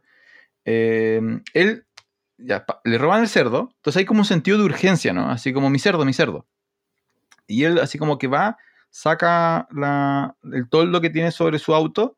Resulta que el auto está tiempo ahí, entonces tiene que ir a, ir a buscar una batería a otra parte, tiene que instalar la batería, tiene como que cargar la batería. Entonces eso toma tiempo, entonces como que es súper extraño la sensación de que esta urgencia como que eh, se contrasta con estos planes que él estableció como hace 10 años. Así como, ¿qué pasa si tengo que volver? Bueno, guardo mi auto y guardo mi batería, pero resulta que pasaron 10 años y el auto ya no está en las mejores condiciones y la batería no está en las mejores condiciones. La persona que él fue a buscar está muerta, él no tiene celular, entonces tiene que pedir el teléfono en línea, no sabe si el número se va a... Entonces pasan todas estas cosas que, juegan muy, eh, para mí, simpáticamente con el ritmo que tú crees que va a tener la película. Sí, me gusta mucho el paralelo que hace con el mundo del de suministro, eh, ¿cómo se llama? Para chefs, de todos los materiales como más gourmet, como las trufas. Y al principio él, va a ver a alguien que también está en el mercado de las trufas. Y toda esa parte es como de drogas. Es como no te metas en mi territorio. yo no hablo directo con mis distribuidores. Eh, y cuando él le dice, es que se robaron a mi cerdo. Y ahí dice, ¿qué? Nadie se mete con mi negocio. Y van a verlo al tiro a ver quiénes fueron. claro, el cerdo es como algo sagrado. Sí. Y, todo, todo lo que pasa, que él le dice, es que mi papá tiene su territorio, yo tengo el mío. Eh, es como muy de, narcotráfico. sí, hay, bueno, hay, unos momentos que realmente recuerdan a cosas como John Wick. Eh, pero mantiene el tono como de seriedad, ¿no? Como que no, no, alcanza a ser una sátira. Simplemente te... Yo quedé con la duda, y, pero de hecho después con el tiempo, a medida que he visto otras películas y documentales, al parecer el mundo de, de los gourmet no sé, es más o menos así. Es un mundo como donde hay pequeñas mafias y cosas medias raras. No es tan... Tener un, un restaurante cinco estrellas no es lo mismo que tener una, una sanguchería, con todo respeto a la, sanguchería. Sí, porque eh, tú, parte del, el pescado, punto tú. Para tener tú un buen pescado, yo odio los pescados, punto. tienes que ir primero al, al, ¿cómo se llama? Al mercado donde venden los pescados, tienes que ser el primero para que tú puedas elegir los mejores. Entonces ahí también corren coimas. O sea, sí, hay, que le pagan a la gente para que se reserve los mejores, para, para asegurarse que va a tener lo mejor para su restaurante, y eso pasa todos los días. Sí, o restaurantes que le dicen a la gente, ya, si me vendes a mí no le puedes vender al al lado, si le vendes al al lado yo no te compro más, hay todo ese juego ahí bien, mm. bien extraño. Ahora, eh, para los que no lo saben, porque hemos, mencionado ya de como 10 veces al cerdo, la historia del cerdo, esto es real. Hay, eh, hay cerdos, eh, principalmente en Europa, de hecho España es un lugar muy conocido por eso, por eso España tiene una conexión muy fuerte con el, con el jamón, eh, hay cerdos que se alimentan, el cerdo tiene muy buen olfato, y en, bosques españoles y europeos, los cerdos salvajes se alimentan de trufas, que después descubrimos que es un producto muy gourmet, una delicatez. Entonces lo que se hace es que se crían cerdos específicamente para que huelan y busquen trufas. Mm. Eh, y son como cazadores de trufas y son cerdos muy, muy, muy caros. Son, no, cualquier cerdo lo, hace. Un cerdo normal simplemente va a buscar lo primero que, huele rico. Estos huelen solamente trufa. Entonces, eh, él vive, el personaje de Cage vive de esto. Su cerdo es su gran recurso, pero además después descubrimos que el cerdo es como su único amigo. Sí. Es como su, única compañía. Eh, es como por eso es muy parecido al perro de John Wick, ¿no? Es lo único que lo conecta o que lo valida como individuo eh, mientras simplemente está viviendo en, la más grande de la soledad.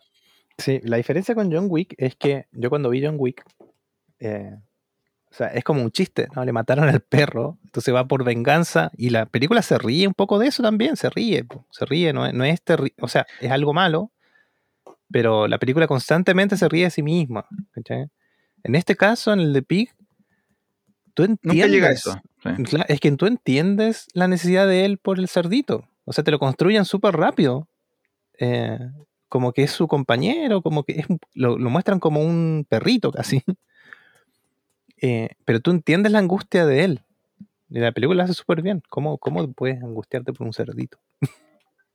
Claro, como, y ahí está la primera lectura que yo, yo, yo creo que es difícil de hacer, pero eh, porque normalmente las películas juegan con esa idea de, que tienes que ser capaz de dejar las cosas atrás, etcétera, etcétera. Pero el, cada persona le da valor a, sus cosas dependiendo de, su experiencia de vida. Entonces, en el caso de él, una de las temáticas es que muchos le dicen, oye, pero cómprate otro cerdo.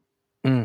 O consigue otro cerdo, una cosa así. Entonces, eh, él ni siquiera se molesta en explicar. Y en el fondo, el punto es que no tiene por qué explicarlo. Como personaje no tiene cómo explicarlo dentro del guion y a nosotros tampoco no es necesario porque ya nos demostraron que no se trata del cerdo, no se trata de la habilidad del cerdo y las trufas, se, trata de lo que ese ser, que además un ser vivo, eh, cómo se vincula a él como persona. Y eso hoy día también es otra cosa muy contemporánea, ¿no? Hoy día la forma en la que la gente eh, se conectan con sus mascotas, por ejemplo, eh, ya no es como lo hacían hace 30 años.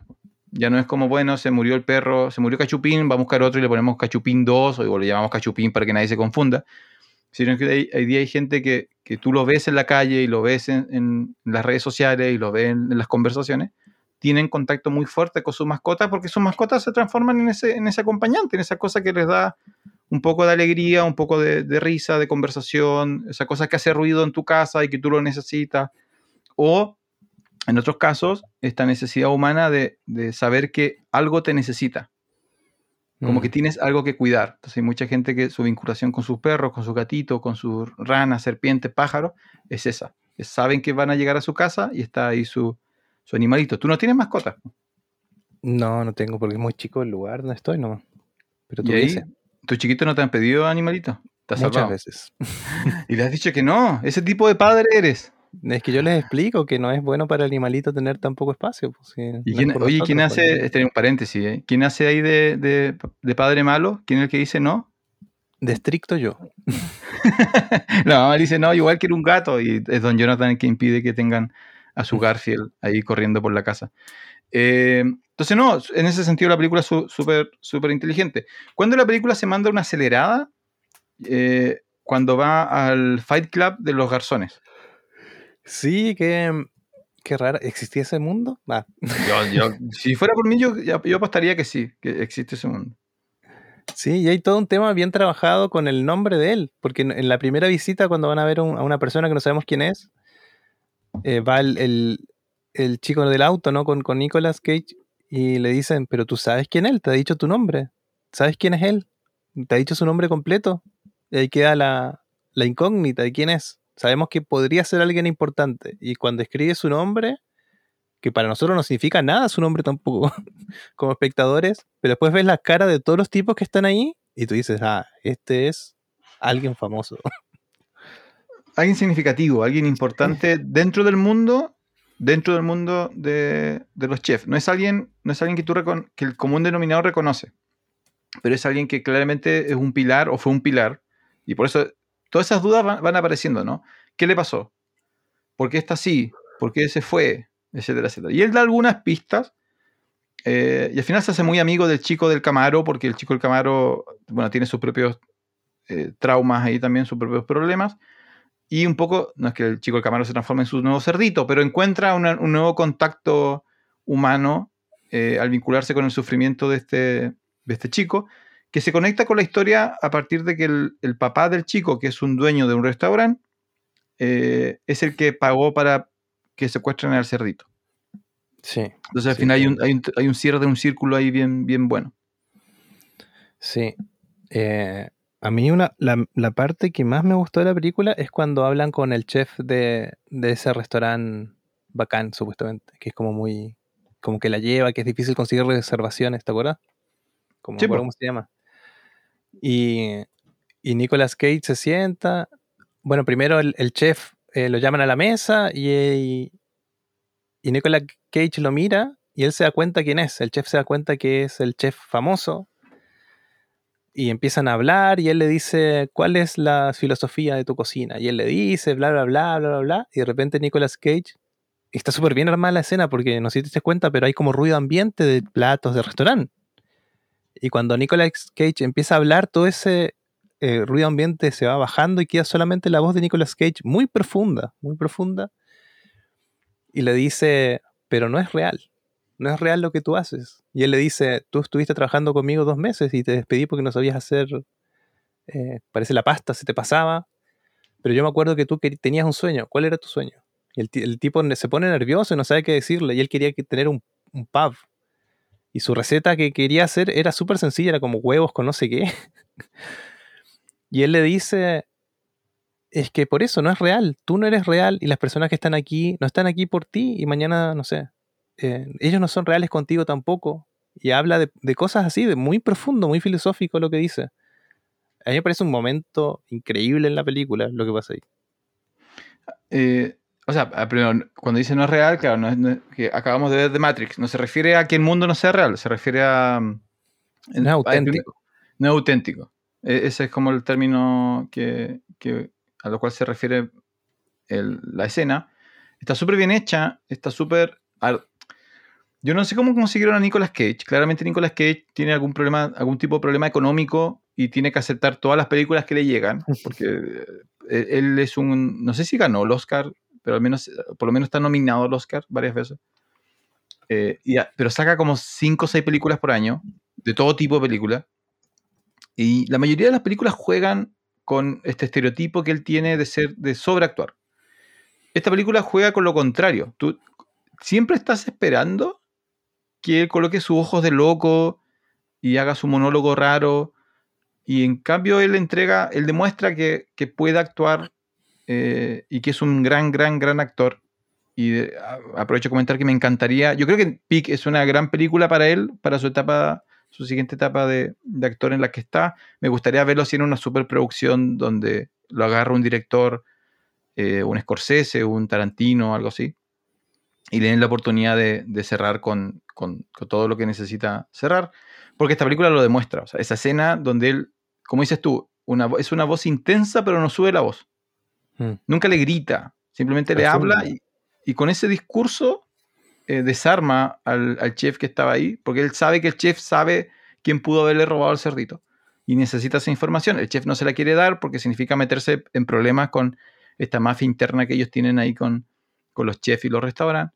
Entonces lo quiebra, ¿no? Y lo quiebra diciéndole verdades y dejando claro este, este otro discurso de que es eh, que mucha de esta fama, de esta búsqueda de reconocimiento, etcétera, etcétera, eh, debe tener como un, un, sustento en algo real, ¿no? en algo auténtico. Eh, y ahí te deja claro que parte de lo que él tuvo que haber vivido, nunca te lo muestran, pero uno genera la sospecha de que él debe, debió haber sido un gran, gran chef, reconocido chef, cinco estrellas, programa de televisión, etcétera, etcétera. Y algo le tiene que haber pasado en su vida y él se dio cuenta de qué es lo que realmente cuenta qué es lo que realmente vale la pena, qué es lo que realmente uno debe, debe atesorar. Sí, y la película al final, y cuando va terminando la película te das cuenta, la película se trata de eso, se trata de... Porque constantemente hay llamados a eso. El, de hecho, el, que vendría a ser el villano de la película, que es el papá del chico, que tiene grandes empresas, una gran casa y todo, pero al final te das cuenta que el tipo es miserable. O sea, no, no cuando prueba la comida que, le preparan, lo más importante no lo tiene, que es su mujer. Eh, perdió la relación con su mujer y, y, y, en el fondo está tratando de llenarse de cosas, de objetos, de, de poder. Y te dan a entender también que él, el, el, chef, tenía todo, tenía un nombre, tenía qué sé yo, pero al final él era feliz eh, lejos de la, de la ciudad, solamente con su cerdito, con su comida que hacía para él solo. Eh, y yo creo que la película quiere plantear eso, que, que, que el fondo que es ser feliz no es, no es tenerlo todo, es, ser auténtico, es ser tú mismo tal vez. ¿cachai? Con poco uno puede ser feliz. Ahora, ¿cómo se conecta esto a Wolf, por ejemplo? Y por eso me, me gusta mucho que accidentalmente llegáramos a estas tres, o incluso con Lamp. Eh, y, y, cómo las tres presentan esta, esta búsqueda de, lo, de la felicidad y de la identidad, ¿no? Por ejemplo, Lamp, la protagonista, claramente parte de quién era ella significaba ser madre. Hmm y estuvo dispuesto a sacrificar todo por ser madre y al final de la película pagó el máximo precio y es como termina como una tragedia básicamente. En Wolf la, la discusión es eh, tu identidad, tu felicidad, tu autenticidad va en contra de todo lo que tu entorno te dice que debes ser o cómo ser y cómo eso se traspasa a una decisión final, ¿no? La, la protagonista, la chica gata, decide a, agachar la cabeza y decir, no, me voy a sumar al, al, montón y a lo que todos dicen que está bien, aunque yo no soy esa persona y no creo que es realmente lo que está bien, pero lo acepto. Y el protagonista dice, no, yo me arriesgo y que pase lo que pase, pero voy a ser libre y voy a ser yo. Y en Pig es Nicolas Cage, el chef, diciendo, yo ya tomé la decisión, estoy feliz con mi decisión. Y ahora eh, voy a usar ese conocimiento, esas herramientas que me trajo esa tranquilidad, casi como zen, casi como filosófica, para rescatar algo que, que, es valioso para mí. Y va dejando, es gracioso, va dejando como este camino como de destrucción, pero no de balas, no de disparos, no de violencia, sino de, de interacciones significativas, donde va tocando la vida de distintas personas. Sí, y, y nada, y al final Nicolas Cage vuelve donde estaba al final, no se queda en la ciudad. ¿okay? Vuelve y, y escucha ese cassette que al principio trató de escuchar y no podía, y nos damos cuenta por qué no quería escuchar ese cassette. Y es la, es la pieza, es la pieza faltante, pues lo que él perdió, ¿no? Lo que Sí. cambió, que seguramente fue su novia, su esposa, su señora o algo así. Ahora, hay una escena que a mí me gustó mucho que es, eh, de nuevo, yo, yo, mientras más lo pienso, me, me encantan que, que el tipo, el director, haya tomado la, la, la lógica de la película de venganza y le haya dado como un giro súper extraño. Eh, él llega al, al que, al que él sabe que tiene el cerdo, pero no tiene ninguna forma de, de- de- de obtenerlo de vuelta. Entonces como que al principio se rinde. Y después dice, no, no, me voy a rendir. Y le pide ayuda a su amigo, a su nuevo amigo del Camaro. Y durante unos minutos él, se reconecta con distintas personas, eh, la dueña en una panadería y cosas así, porque quiere los materiales para armar un plato. Y se mete a la casa del, del villano, entre comillas, que es el papá del chico, y le prepara una cena. Y la gracia, que aquí viene como la parte más mágica, ¿no? De, Sí. es que le dice, mira, yo como chef recuerdo a todas las personas a las cuales yo le preparé un plato. Y el tipo teóricamente le, le prepara el plato que le sirvió al villano y a la pareja del villano que en este momento está en coma, que es la mamá del chico. Sí. Y, y probar ese plato co- reconecta al villano con ese momento de su vida donde entendemos que él realmente era feliz. Como que le, le genera un, un despertar eh, emocional. ahí, eh, comer un, el plato era bien complejo en todo caso, no era un, un, un Sí, fideo con, con tuco. con un pan Sí, era especial, como una perdiz, no sé qué cosa. Era bien gourmet. Eh, y eso hace que el villano se quiebre y le confiese a Nicolas Cage que, que el los tipos que secuestraron el cerdo no supieron cuidar al cerdo y el cerdo se murió. Eh, y ahí también se quiebra Nicolas Cage y Nicolas Cage simplemente decide, decide volver a su, a su lugar, a su cerro, a su monte perdido donde estaba solo, con la diferencia que ahora tiene ese contacto que es este chico Mm. como que ahora tiene un amigo, así como que ese, ese es el, cambio en el personaje de Nicolas Cage que cambió a su cerdito por, por su nuevo amigo. Me gustó mucho a mí ese aspecto de la comida, de la comida vinculando a, a recuerdos anteriores, me gusta mucho esa idea, porque creo que lo conversamos en otro podcast. Todos tenemos eso, ¿no?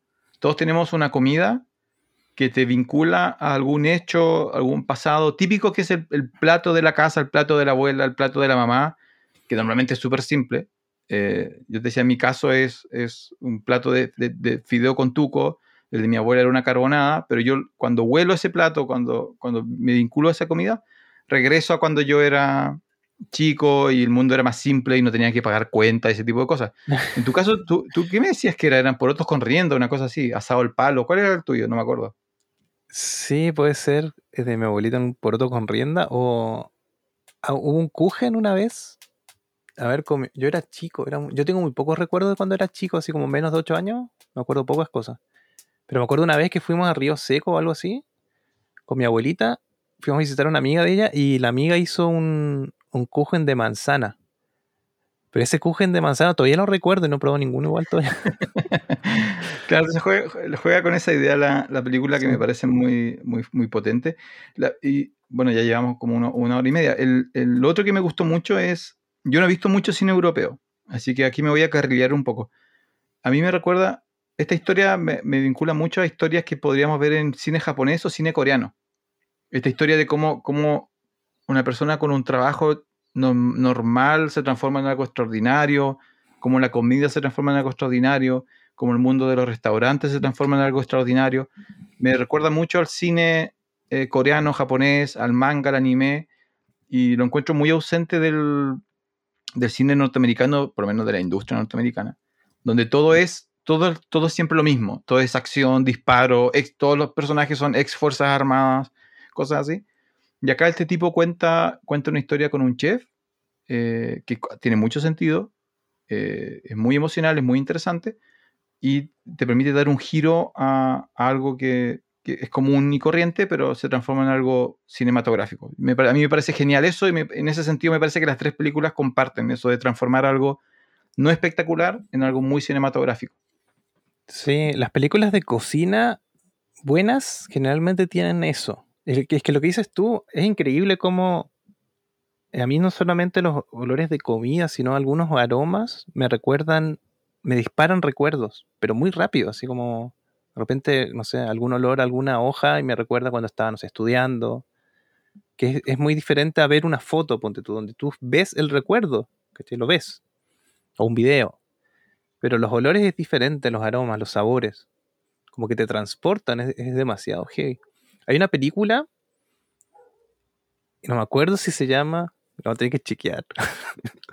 no sé si se llama A 10 metros de casa o A 10 pasos de casa, pero se trata de un chef, eh, un chico que le gusta la cocina y tiene como familia, no sé, hindú. Y frente de su casa, cruzando la calle, hay un restaurante que tiene estrellas Michelin, un restaurante francés, como hiper elevado. Y resulta que es el viaje de él para llegar a ser chef de ese restaurante. Y, al- y la película siempre te, te muestra, bueno, los sabores, los olores, qué sé yo. Y cuando él está en lo mejor de su carrera, prueba un plato de su casero, de, de su región donde él vivía, y se da cuenta que no es necesario hacer tanto. Capaz que uno es más feliz con menos, ¿cachai? Es una muy buena película. Voy a buscar por ahí. Si, ¿Cómo si se la llama? chun- espérate, si la chunté con la información que me diste, el viaje, la película se llamaría Un viaje de 10 metros. Sí, sí, puede ser, sí. Y tiene una muy reconocida actriz británica, ¿no? Sí, sí, Y el chico es hindú o algo así. sí. Sí, sí, Sí, sí, sí. Una familia india a la cabeza se traslada al sur de Francia. Ahí conocen un restaurante enfrente de un, de un lujoso. Claro, colocan un restaurante hindú frente a un lujoso restaurante francés. Claro, sí. Ya, sí, eso, entonces la, la chef de enfrente se queja de los aro- aromas que son muy fuertes, tanto condimento, como que no es gourmet. ya, un viaje de 10 metros. eh, se Sí. Sí, buena película. Así que eso, don Francisco. A mí, una cosa que decir de las comidas me llamó la atención. Estoy viendo mucha película que marcan los actos de la película. No sé si te diste cuenta. En Power of the Dog también te ponen como capítulos al principio. ¿Te acuerdas? Con ¿Ah, ¿Viste. Power of the Dog? Sí, se la vi, se la vi. ¿Te gustó? Sí, buena, buena. Y de ahí, no sé, en otras películas igual como que están haciendo lo que empezó Tarantino, que nos parecía un estrafalario antes, que él marcaba los actos, ¿te acuerdas? Ahora lo están haciendo casi todos y en esta película te marcan los tres actos con platos y los platos son reflejados con lo que pasa en la película también. ¿Te diste cuenta que el primero es como una tarta de trufas, no sé qué, como bien elaborado?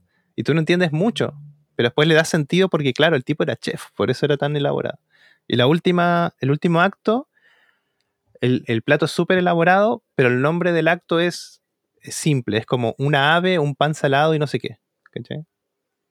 Así que Sí, estaba, estaba pensando que otras películas hacen. O sea, estoy pensando por qué, por qué la. Tú como, di- como director, tú, ¿cu- ¿cuál sería la ventaja de hacerlo así?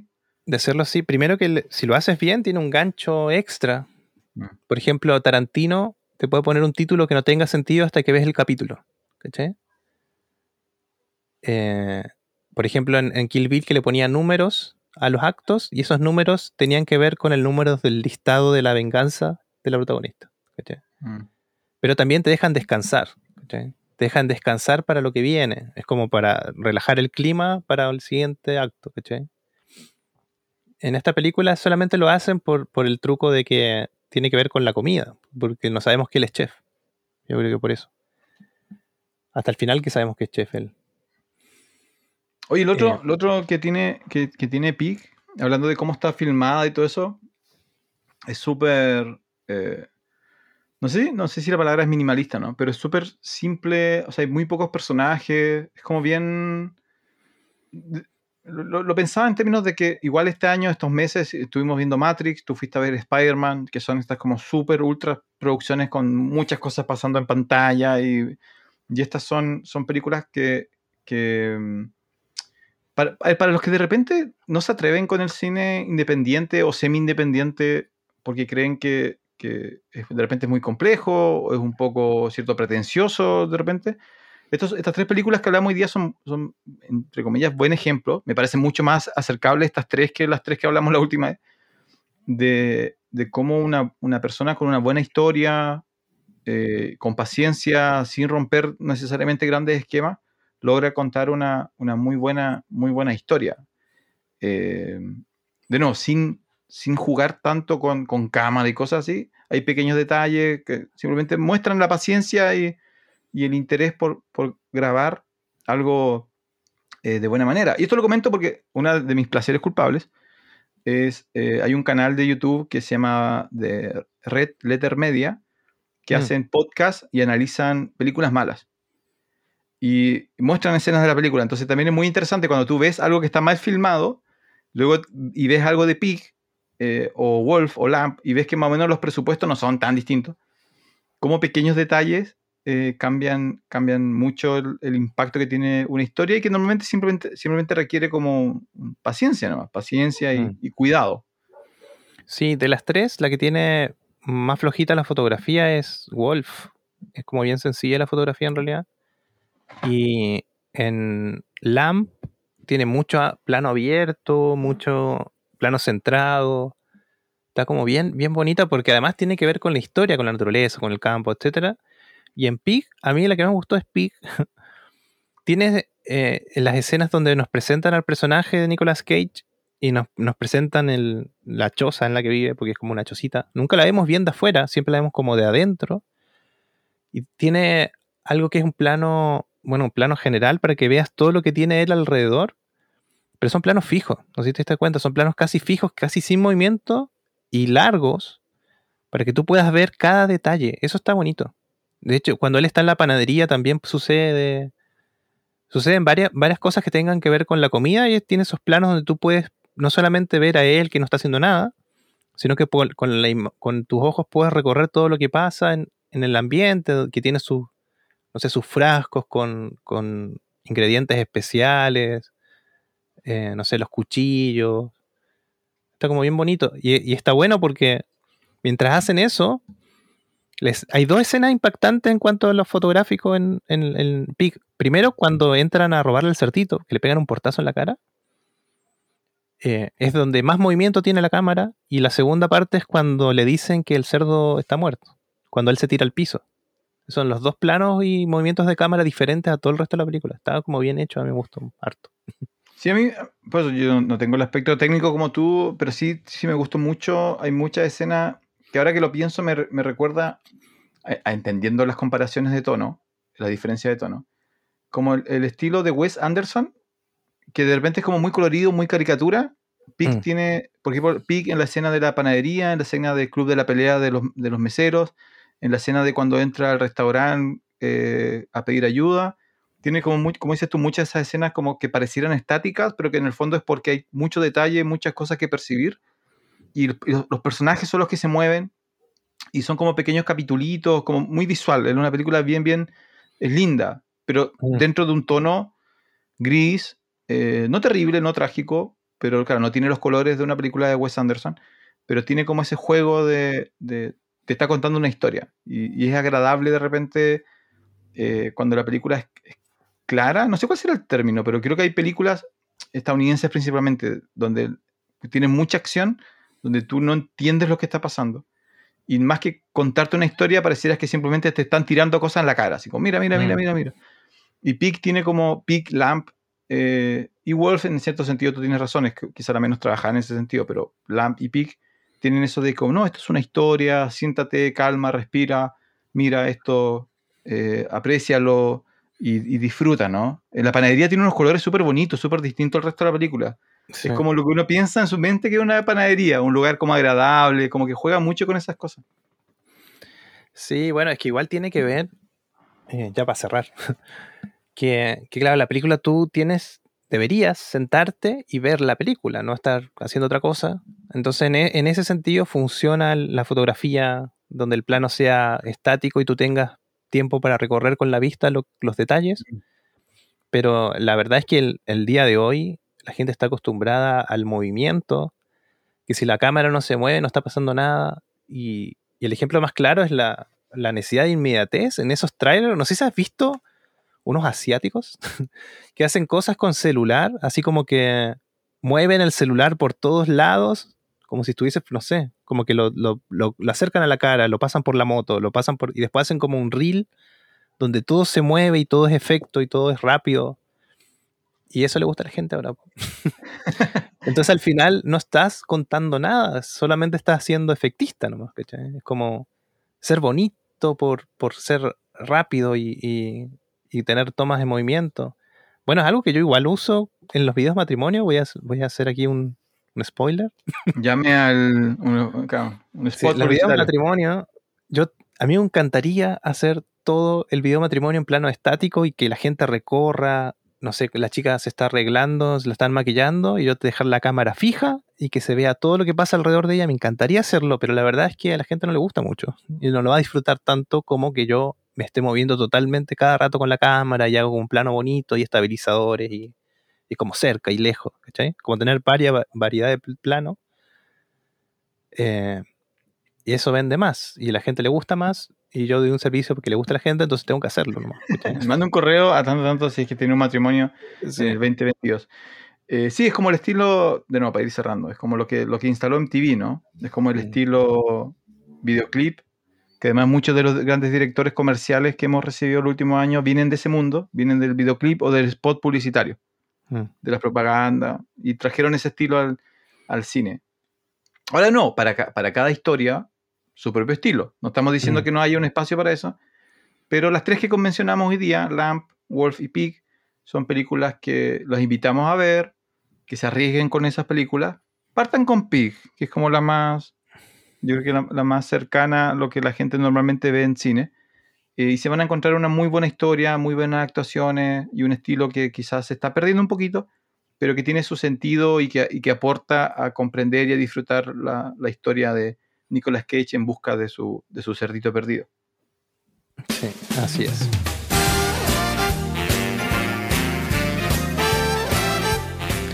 Así que llegamos al fin del episodio del día de hoy, don Francisco, el fin de la temporada de Función Especial, esperando que, que este año que pasó en pandemia de nuevo eh, haya sido, ¿cómo decirlo?, no tan terrible y que el próximo año sea bueno para todos y que podamos viajar y no sé si vamos a dejar de usar mascarilla.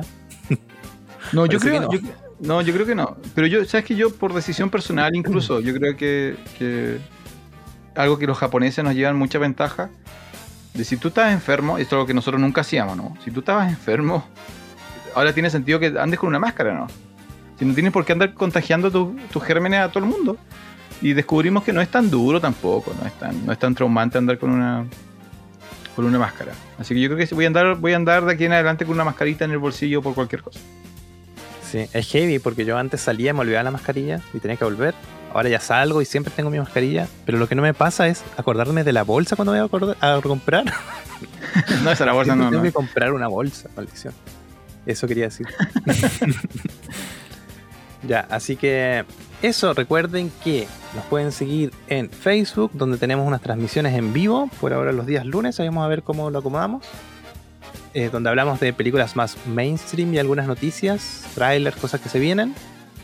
Los Oscars, espero que estemos en los Oscars, don Francisco, en vivo. Sí, pues sí, pues sí, pues sí. La competencia, hay que hacer la competencia. 2022. Estamos en Instagram también, donde Don Francisco cada vez que ve una película ahí nos recomienda, nos dice cómo le fue. En Twitter y por aquí por Spotify y muchas otras plataformas de podcast donde pueden escuchar nuestros podcasts. Vayan a escuchar hacia atrás. Tenemos 30 episodios más el episodio 0, así que tendríamos 31 de función especial podcast. Eh, eso es por hoy. Soy Jonathan Barriergel. Soy Francisco Torres. Este fue el episodio número 30, final de temporada, donde hablamos de tres películas, Pig, Lamp y Wolf, del 2021. Adiós. Eh,